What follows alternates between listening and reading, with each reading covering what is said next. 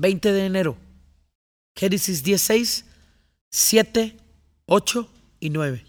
Los hijos de Cam, Cus, Misraim, Fut y Canaán. Y los hijos de Cus, Seba, Ávila, Sapta, Rahama y Sapteca. Y los hijos de Rahama, Seba y Dedán.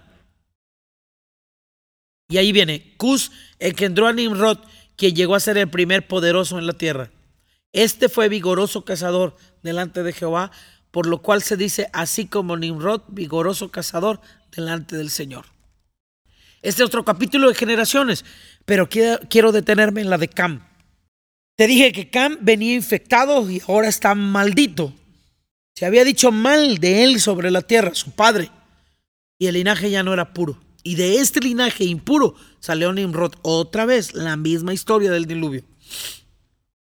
Uno de los, significados del nombre de Nimrod es rebelión. Como el linaje era diferente, él era diferente a los demás, poderoso.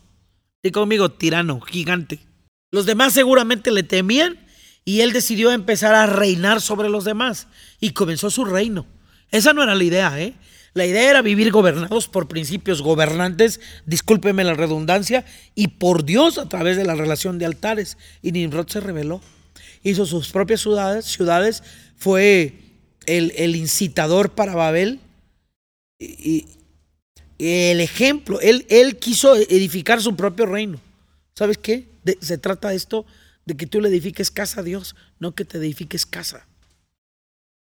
Esta es la lejanía de Dios te hace tan diferente a los que creemos que, que quieres vivir eh, como tú quieres, sin principios. Te hace querer extender tu reino, que al final tiene que toparse con él. Y ahí tendrás que decidir.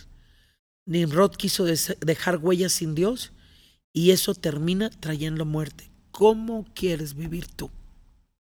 ¿Cómo quieres vivir tú?